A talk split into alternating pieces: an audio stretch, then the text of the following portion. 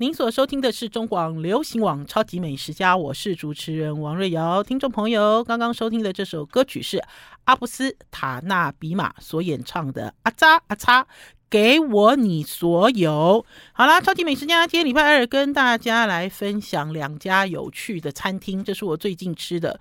呃，有一家是我的好朋友，就是 King，我自己非常喜欢的 King，呃，林明健。林明健主厨呢，又开了一家新餐厅。讲又这件事哦，其实中间要解释一下啦，因为林明健呢，在九年前呢，从香港从香港来到了台湾。呃，他呢自己呢旗下有很多品牌，呃，包括呃 Longtail 就是米其林一星，包括秀秀秀秀在呃今年三月已经结束营业了哈。然后呢，还有在之前，他也开了一个专门卖塔的，哈，就是呃蛋塔、水果塔之类的塔的专卖店。然后他还有一家这个呃炭火烧炭火烧肉的餐厅 Wildwood。那我一直一直都非常喜欢林明健，原因是在于呢，他是我所接触过的。呃，所谓的呃米其林星星里面，他的这个呃姿态，好，就他的态度是很谦虚的，很谦和的，然后他也不吝分享。我最喜欢最喜欢的就是林明健来到台湾之后，已经成立了他自己的班底，有好多师傅跟着他一路跟一路跟着他学习，变成他的团队。然后呢，林明健呢前一阵子呢打电话给我，他说呢，呃，他又开了一家新餐厅，因为秀秀已经收了嘛，哈。然后秀秀其实在去年。呃，应该是去年的时候，呃，King 还有请我去试菜。那可是呢，他请我去试了几次菜，我都没有去的原因，是因为老实讲，我对 Fine Dining 厌烦了。听众朋友，你们一定会说，瑞瑶姐，你吃太好了吧？人家要请你吃东西，你还挑三拣四，其实不是哈。我觉得我有一段时间哦，就对于这个台湾的美食家哈，拼命在吹捧这种高端餐饮的这种风气哦，我有一点厌烦哈。那当然我自己也是美食家，你给我吃好的喝好的，我也很开心。可是不知道，我总觉得吃那些东西没有很 happy 哈。它其实有一点点是在炫，是在秀哈。然后呢，呃，你甚至于呢，你吃了之后就会发现说。这个是呃什么？到底要要用一个什么东西来界定呢？哈，就是我自己也很烧脑了哈。就是面对这样子的餐厅，我要给这个主厨还是给这个餐厅怎么样的定位，然后让大家觉得它很独特、很棒之类的哈。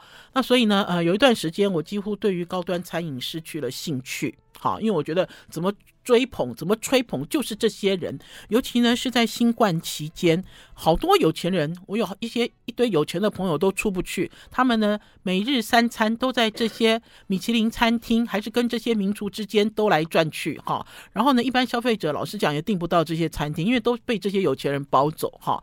那所以老实讲，在去年的时候，我的确对高端餐饮失去了一些兴趣，然后我就有一点淡淡然处理。可是这次呢，呃，King 呢他。开了这家餐厅，来，我给大家看一下这家餐厅的菜单。他的这个餐厅的名字就叫阿 king，A K I N，好。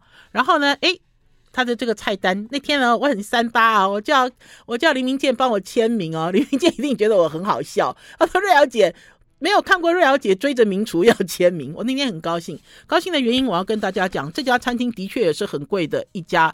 西餐厅不能讲说是西餐厅啦，大家知道这个林明健哈，呃，来过我们超级美食家几次哈，他是香港人，他爸爸是开茶餐厅，然后呢，他大学的时候跑到台湾来读中呃日文系，然后读了一年之后他就跑回去了，跑回去的原因是因为他觉得他不喜欢读书，他想他喜欢做餐，就他爸爸又把他从茶餐厅把他扫出去，他爸爸就说不要你做餐，我就是做餐的人，我很辛苦，我的儿子如果聪明就去读书，所以才把他送去台，把他送来。台湾就没有想到他还是喜欢做餐，可是被他爸爸扫地出门之后，他就跑去。如果我没记错的话，他跟我讲说，他那个时候去了一家兰桂坊的一家酒吧打工。哈，他其实就是这样起来的。然后之后呢，呃，因为他的表现被这个米其林三星名厨所看见，然后呢，也把他当做是呃，像是一个驻店主厨。哈，那所以我一直一直都很喜欢林明健，因为我记得他刚来台湾的时候是在国宾饭店的一楼开了一家餐厅，叫 A 菜。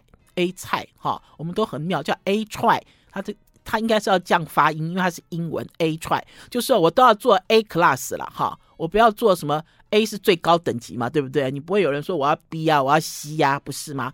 然后我记得我那时候采访林明健，我一直到现在，我也一直只要是有公开演讲，我都会把林明健的故事讲给大家听。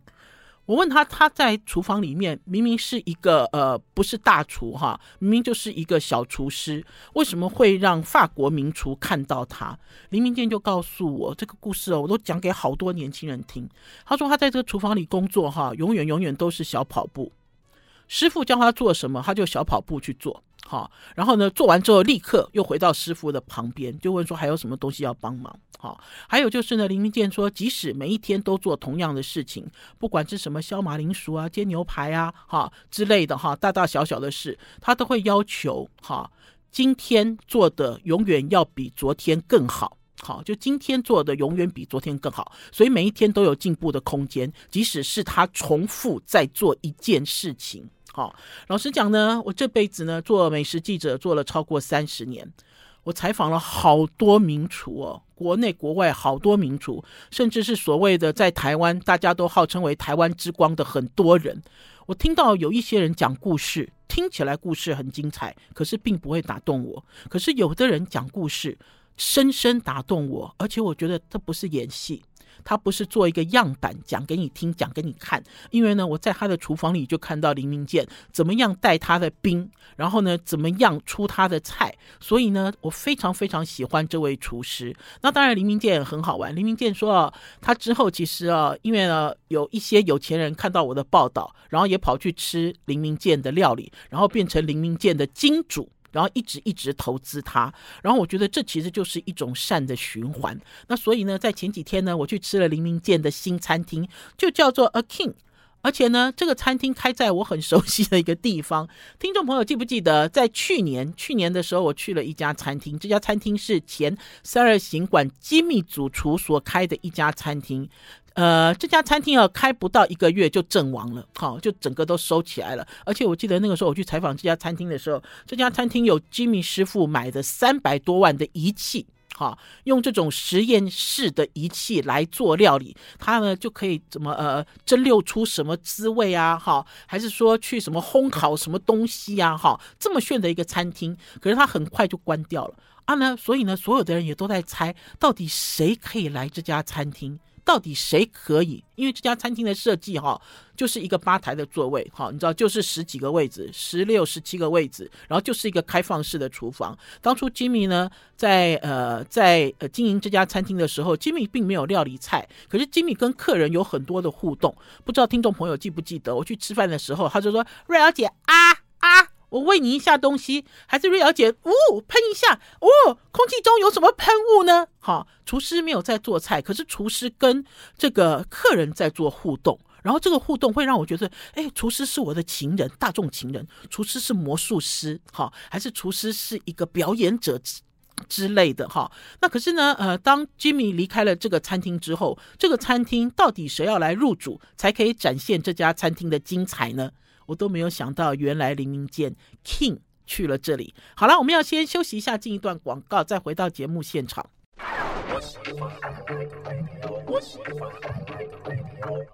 我是王瑞瑶，您所收听的是中广流行网超级美食家。今天跟大家推荐我的好朋友林明健开的餐厅。可是呢，最新最新的一家餐厅叫 A King。呃，这家餐厅啊，它的这个呃餐价一个人。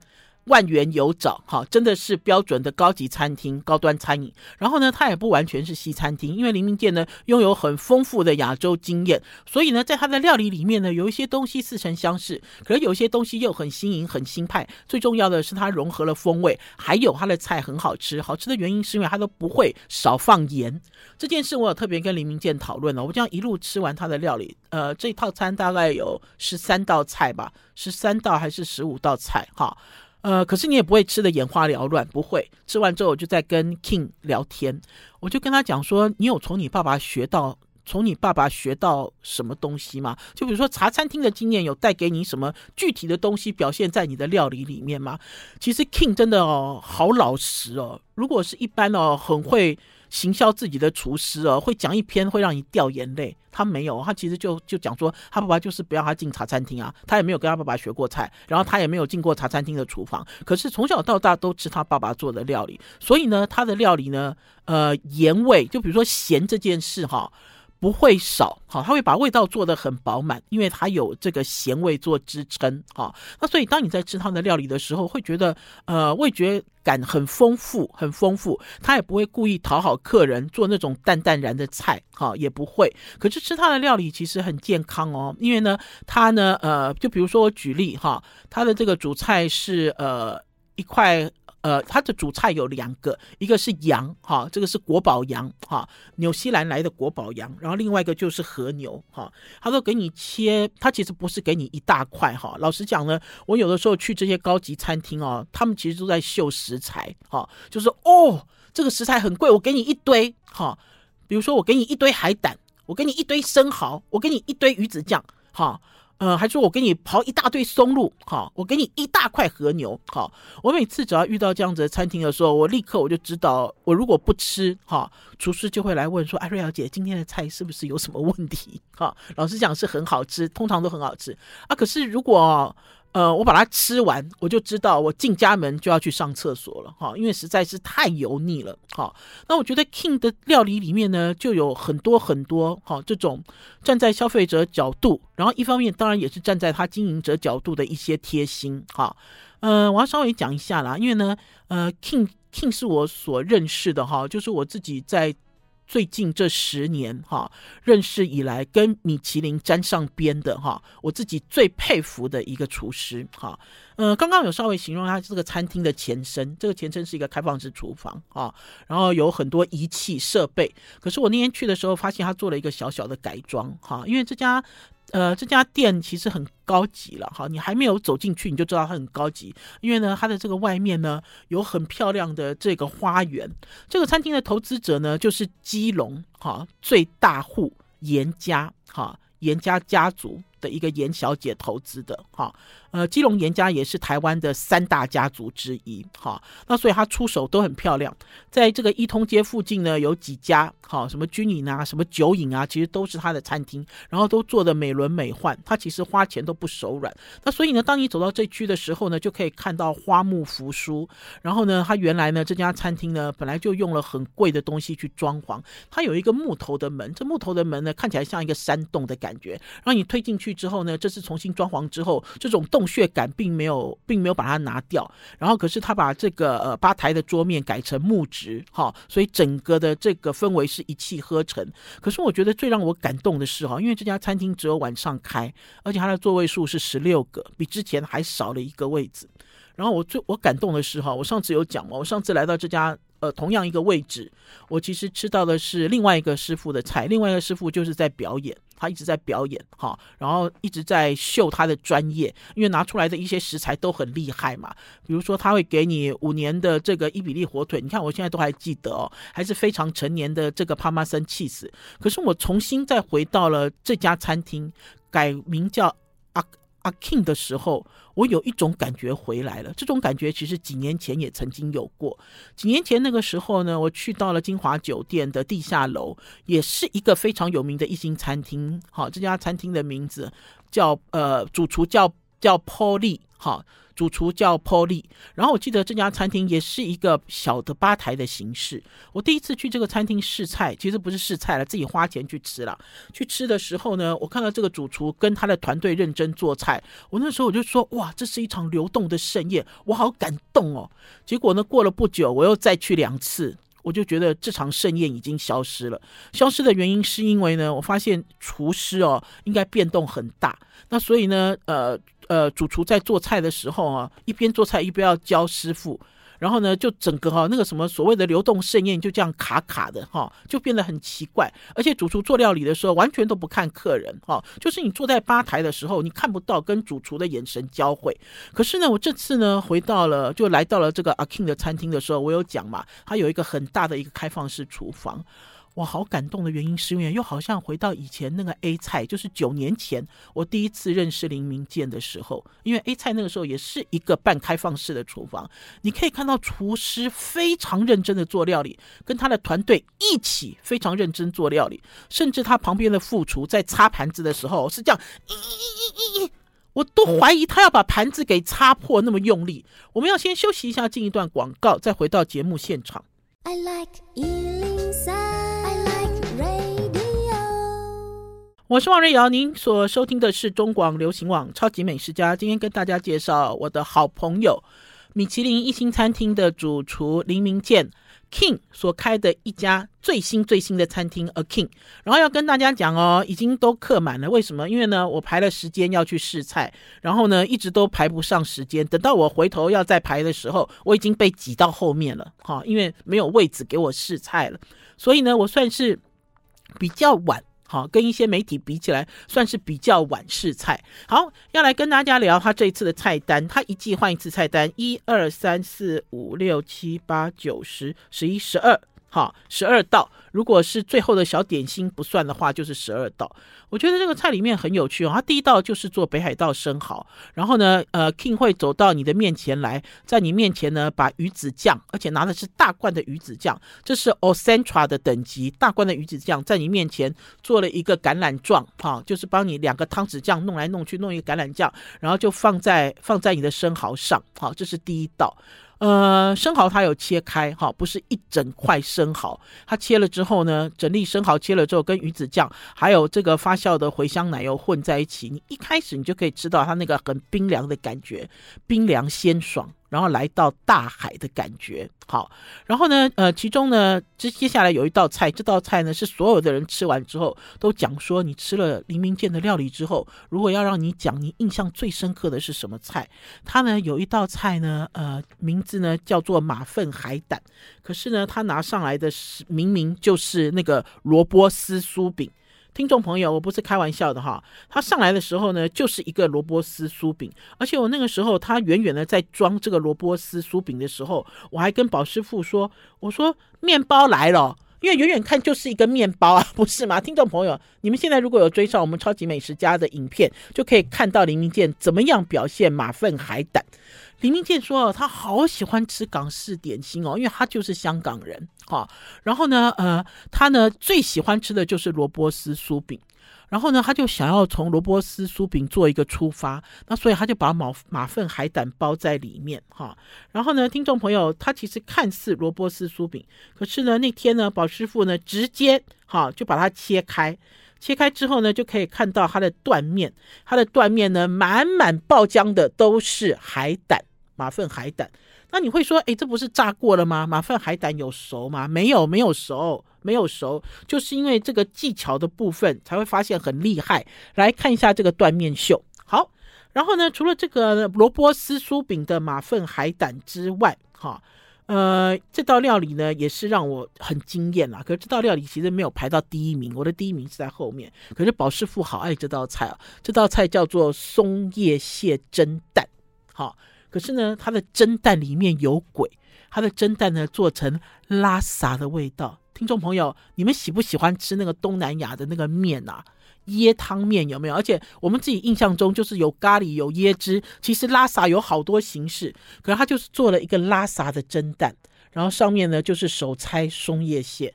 这道菜也是极鲜，我觉得黎明健的料理哦，出现了很多这种乌妈咪的风格啦。乌妈咪就是这种鲜味、甘味、脂味，日本人讲的。我其实最喜欢的是这一道，这道呢是一道金木雕。听众朋友，我我让你们看这些照片哈，这些照片也会上传到王瑞瑶的超级美食家的脸书粉丝专业，因为我实在太惊艳了。你可以看这个金木雕的鱼皮还是发亮的。绷紧发亮，然后这个金木雕的下面这个高汤啊，是一个火腿高汤，金华火腿高汤。然后呢，它表面呢有用了一些香料油、罗勒之类的哈，然后还有用了一些新鲜的豆仁。我好喜欢林明健做这种海鲜，而且是这种高雅的海鲜。对不起啊，我一下子拉到了这个我的录影哈。你看它这个金木雕，然后才发现呢，在这个黎明健的厨餐厅里面哈，有一个熟成的冰冰柜哈，就一个熟成的冰箱。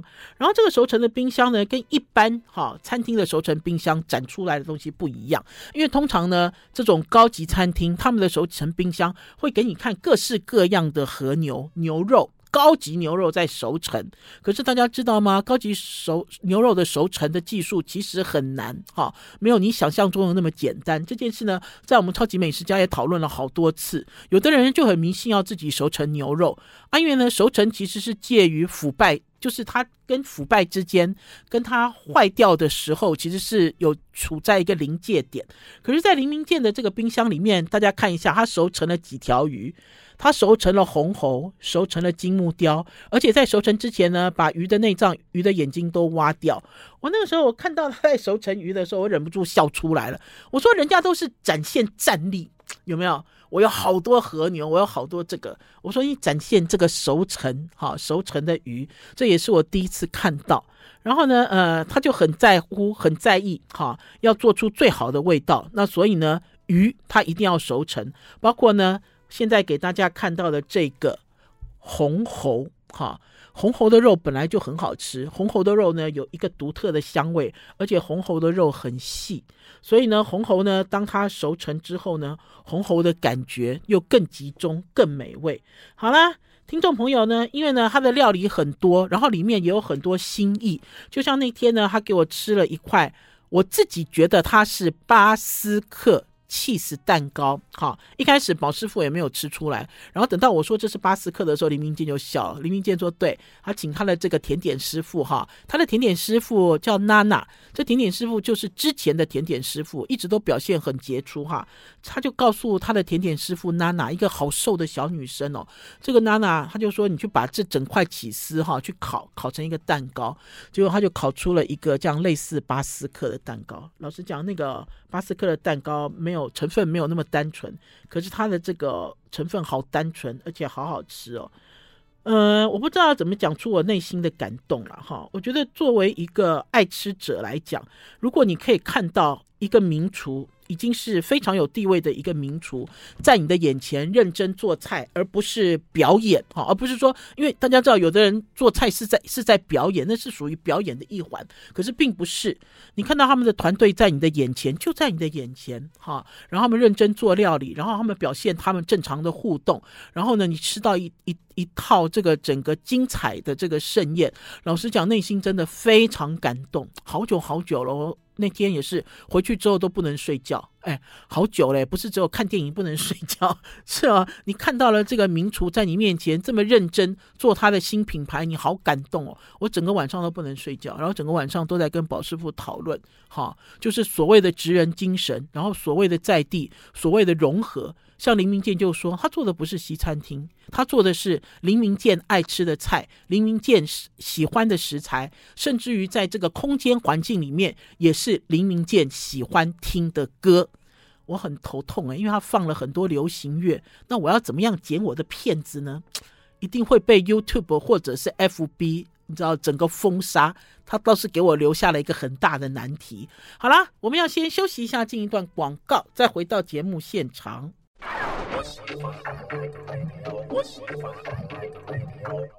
我是王瑞瑶，您所收听的是中广流行网《超级美食家》。好了，我有一个问题要问我们在录音室里面最年轻的美眉，最年轻的美眉，你有没有听过一个品牌，电商的品牌叫做 TK Lab？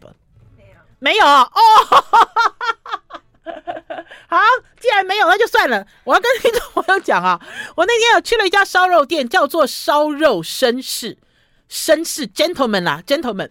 那天呢，因为宝师傅有一个学生就说：“瑞小姐，瑞小姐，他说师娘，师娘，师母，师母。他说他有一个朋友，这个朋友呢，就是帮干杯哦，在上海拿下米其林一星。”好的人，他说呢，呃，他回到台湾来开店了，要不要给他捧场一下？我说好啊，为什么不要？而且我也很想要跟这些人聊聊天，哈，因为呢，已经好久好久没有去中国大陆看市场了，然后都要透过这些人才会知道对岸的点点滴滴，所以我也很好奇。然后呢，这个人，呃，这个人叫做麦克，哈，然后我到了人到现场之后，这家烧肉店就在，呃，在跟泰瑞，哈，跟泰瑞同一栋，就是呃肉的隔壁那一栋，哈。呃 f e r a s i f e r a s i 在一楼，就是 Bencodo 文华东方酒店的前主厨开的的那栋楼，就那栋楼都是都是现在这种名厨名店，他就开在里面。然后我那天进去的时候呢，呃，麦克在，然后另外还有一个合伙人叫阿亮。然后我进去的时候，我就发现哇，这家餐厅真好玩。我先介绍这合伙人。这家叫做烧肉绅士的店有三个合伙人，一个就是我刚才讲的麦克，一个就是阿亮，然后另外一个呢就是呃 TK Lab 这个呃电商，就是呃网络的非常知名的这个化妆保养品牌的老板，叫做邦邦。好，听众朋友可以听得出来，我叫这三个人好亲热。亲热的原因是因为，因为我们那个有共同的朋友嘛，所以一开始吃烧肉的时候就觉得，哦，好像认识很久这样子。那我要先讲一下这三个人的故事哈。这个呃，麦克呢，就是刚刚所讲的，他呢曾经做到干杯，哈。大中国大中国地区的总经理还是副总经理，哈，那所以呢，这个当初呢，在上海干杯的餐厅摘下了米其林一星，那个时候的主厨一个日本主厨叫做六桑，六桑现在跟他一起回到了台湾开店，好，然后另外一个是阿亮，阿亮是他的呃同学，哦，阿亮长得好可爱哦。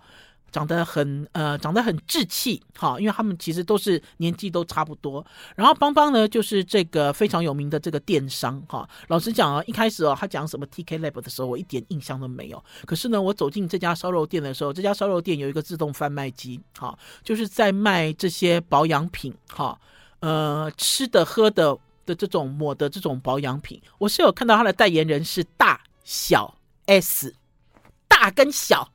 的 S 都帮他代言哈，而且呢是唯一代言哈。我那时候我就觉得很好奇啊哈，因为老师讲吃烧肉嘛，吃烧肉当然很有趣，而且大家知道这个是呃等于是他，因为本来在上海的干杯。会拿到一星，也是因为这个人的关系，所以他就把他的上海经验带回到台湾，甚至融融合更多。可是我更感兴趣的是跟邦邦聊天呢，因为邦邦迟到了哈，然后还有就知道我们在吃烧肉的时候，他一会儿要给你什么解酒的东西啊，然后一会儿又给你什么喝了会有胶原蛋白的东西啊，一些东西就好炫很炫。然后我心里内心最大的疑问是啊。你怎么找到这两个姐妹帮你代言呢？而且代言里面哦，其实还有别人，还有什么谢家健哈，这个很帅的这个从他应该是马来西亚对不对？马来西亚来到台湾来发展的一个也是很红的当红的一线明星。那所以当邦邦来的时候呢，我就一直。一开始我还很客气了，然后之后我就开始，你知道，长驱直入，就开始问他电商的问题。因为老实讲，对我来讲，这是比较跨界，对不对，听众朋友？我应该这一辈子哦，应该也没有机会会去认识什么保养品吧？因为我想不会有人来找我代言吧？因为呢，所谓的主流应该是我的年纪除以一半再除以一半吧，差不多吧，对不对？大家都在做十几岁青少女。好的这个生意的时候，我就问邦邦，我说你为什么会找大小 S 啊？哈，然后他就讲说，其实这对姐妹哦，在台湾还是非常有影响力，很有影响力。而且这对姐妹哈，应该是讲说，呃，他说小 S 在几年前曾经哦，在微博上发了一个什么“国手加油”啦，大家记不记得这个新闻？他说他这个新闻发完之后，他在中国的所有的代言都被砍断了。好，然后大 S 呢？大 S 因为是很爱惜羽毛，因为老实讲，他们其实都不缺钱的这一对姐妹啊。可是为什么她可以请到他们来给她做代言？那所以邦邦就讲了很多故事给我听。然后呢，邦邦也很有趣。邦邦呢，其实老实讲，他们都很年轻，他们都不到，他们都三十几岁，都好年轻哦。然后同样，我也问麦克，我问麦克说：“你这个干杯都已经做到了这个所谓的一个大地区哈的一个一个大主管的位置，为什么要？”离开这个集团呢，然后我觉得他们都很有理想。他的讲法就是他，他再过几年他就已经跨到四十了，哈，呃，他想要做什么事情应该都来不及了，好，所以他想要出来闯一闯。哈，就跟这个邦邦一样，邦邦他们家是开药厂的哈。老实讲，他就是继承家业就可以了，可是他也没有哈，他就自己去创了一个品牌，然后去做。哎，老实讲，我其实不知道哎，他他的东西都卖很便宜。那天我们在现场的时候哈，邦邦有问我们几个问题啦，那我是有老实回答他，我说像我这个年龄哦，一百多块的洗面皂我是不敢买啦。听众朋友，你们敢买吗？洗面皂只有一百多块，你们敢买吗？不敢嘛，对不对？你会觉得它没有效果啊。就比如说这个保养品，那个保养品，它的价格如果很低的话，你就会觉得说它应该没有效果嘛，是不是？是不是这样的讲法？可是呢，我在跟邦邦聊天的时候，发现其实有一些东西，我们的确是要改正一些观点，而且我们的确不应该哈。对我自己其实哦，也应该要反省，就是我其实不应该哈，呃呃，变成一种习惯性哈。我我其实这件事情我有回去思考，就是我习惯用什么，我习惯用什么，我习惯用什么。可事实上啊，这个世界上哈，好多东西都值得你去尝试。你其实不应该局限在一个范围跟框框里面了。哈，好，那呢，我那天呢去吃了这个呃烧肉绅士。好，就是 gentle gentleman，好，绅士。我就在猜，他讲的绅士，搞不好就是指他们三个人，他们三剑客，对不对？三个好兄弟一起开这样子的一家烧肉店。然后我也问邦邦，我说你的年营业额这么大，这么高。你干嘛要投资一个小小的烧肉店？然后邦邦就跟我讲，邦邦说，因为哦，他经常啊会找这些明星吃饭，因为要谈代言嘛，哈，他希望邀请他们来吃饭的地方，哈，讲出来就很有面子，有没有？就像一开始宝师傅的学生来问说，师母师母，你想不想吃那个那个帮干杯在上海拿下米其林一星一星的这个烧肉店？的这个负责人开的烧肉有没有？你一听你就很想吃啊，对不对？你就很想看啊，不是吗？啊，所以邦邦就很老实讲，他说当然跟他的兄弟感情很好，可是最主要他投资这家店的目的就希望他希望有一家餐厅是他投资的，可是是跟米其林有关。好，我们要先休息一下，进一段广告，再回到节目现场。I like 我是王瑞瑶，您所收听的是中广流行网《超级美食家》。我们一直哦都觉得哈，主流主流主流是什么？很多人会讲说主流就是年轻人了哈。可是呃，主流是年轻人。也罢，主流是老年人也罢，因为老实讲，我对于主流是年轻人的这句话并不认同，哈，并不认同，因为我的态度就是我在哪里，主流就在哪里了，哈，因为是你的态度决定了你的高度，哈，然后还有就是整个台湾呢，已经走向这种中老年的社会，主流怎么可能会是年轻人？可是不管怎么样，所有的流行东西全部都是以年轻人来做发想的，这件事情是不可不可避免。好，不可避免，就所有的流行的东西、新鲜的玩意儿，其实也都是针对年轻人去挑战，针对他们的喜好而设计。那所以呢，我也从来没有去一家烧肉店。这家烧肉店这么好笑，就是当他倒酒给你的时候，他的解酒的东西就放在旁边，哈，而且也希望你试饮一下，啊，试饮一下，等于是他们做了一个异业结盟。那当然了，我刚才有讲说，在他们这个烧肉店一进门，就是电梯门一打开，旁边就有一个这种自动贩卖机，然后就。在贩卖这个 TK Lab 的一些商品，我那时候我就很好奇，我说有人会买吗？他说会，有人会买，而且他说也有人哦来这边提货。就等于是它的自动贩卖机有很多功能。然后那天呢，我们在跟邦邦聊天的时候呢，宝师傅的爱徒玉山他自己就在旁边买东西了，因为他听到了嘛，他讲说啊，这个这个代言怎样，那个代言怎样，如何如何。我觉得所有的女生都一样，大家听到了，而且它价格又不贵嘛，你就要上网去买。然后他就说哦，他好好懂得心计哦，好就是。心哈心机心计，他说一进去哦，你知道就有什么折扣嘛，就会给他打折，然后就有什么东西很什么优惠哈，即使他是初次使用。哈，都会觉得这个品牌很友善，哈，就友善度很高，哈。我之后如果有机会的话，可能会请邦邦，可能会请麦克阿亮来我们超级美食家聊天啦。因为那天啊，邦邦很妙啊，邦邦讲了很多他妈妈的保养的这个秘方，哈，其实这些秘方也都是跟他妈妈，他跟他妈妈说的。呃，他秀了一张他妈妈的照片，七十一岁，可是我要跟大家讲，这张照片有修图。邦邦，你有修图哈，骗不了瑞瑶姐哈。可是不管怎么样，那个状态很好。邦邦讲了几个法则，第一个法则就是洗脸的时候要把你的脸当豆腐。听众朋友，我每次洗脸都很粗鲁，我从小到大我洗脸都非常的粗鲁。然后他说呢，理由是因为女孩子呢每一天都化妆，所以你要善待你的脸。然后第二，你要防晒，好，防晒很重要。好，你要防晒。第三是什么？我忘记了。我记得他讲了三种三个法则，然后把它录影下来。可是这个影片不能上传啦，听众朋友，因为这里面他讲了很多。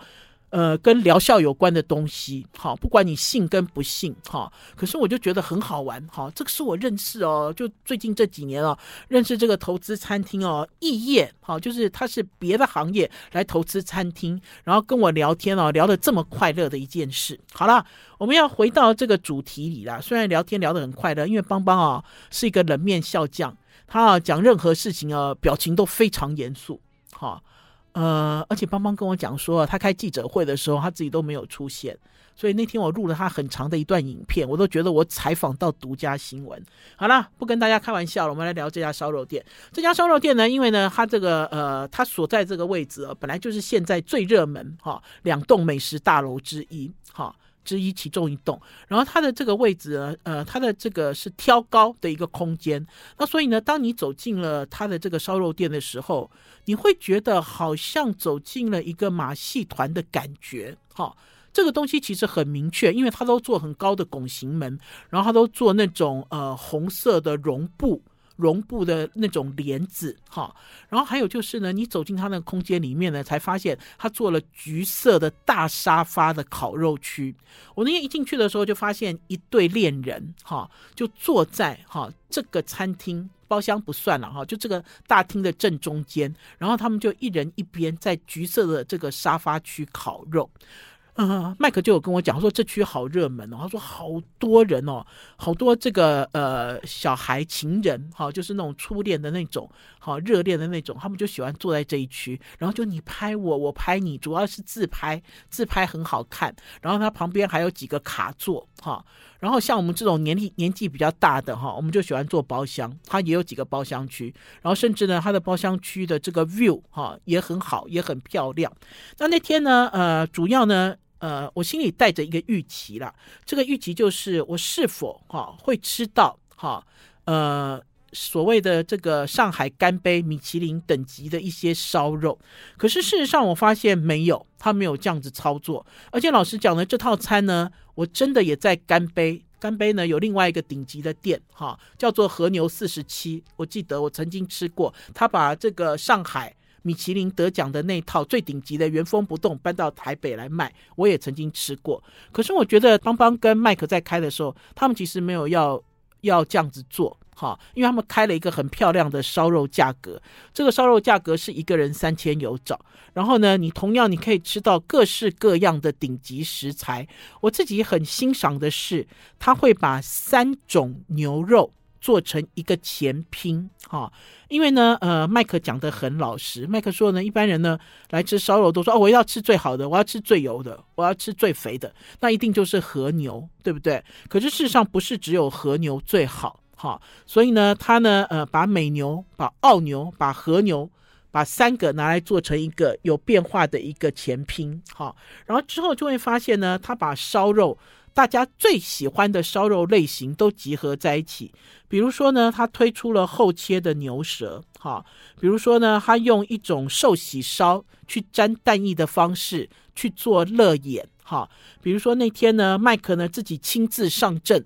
烤了一块切的比较薄，嗯的乐眼牛的时候，我自己有很吃惊他的烧肉的技法哈，因为老实讲他已经做到老板，然后不用自己烧嘛，他有人帮我们烧，然后就会发现说他烤的那块肉有很浓厚的一种荒野感，荒野啦，听众朋友，就是你好像吃到他的肉有一种什么炊烟袅袅哈，然后那种熏香的感觉非常的明显哈。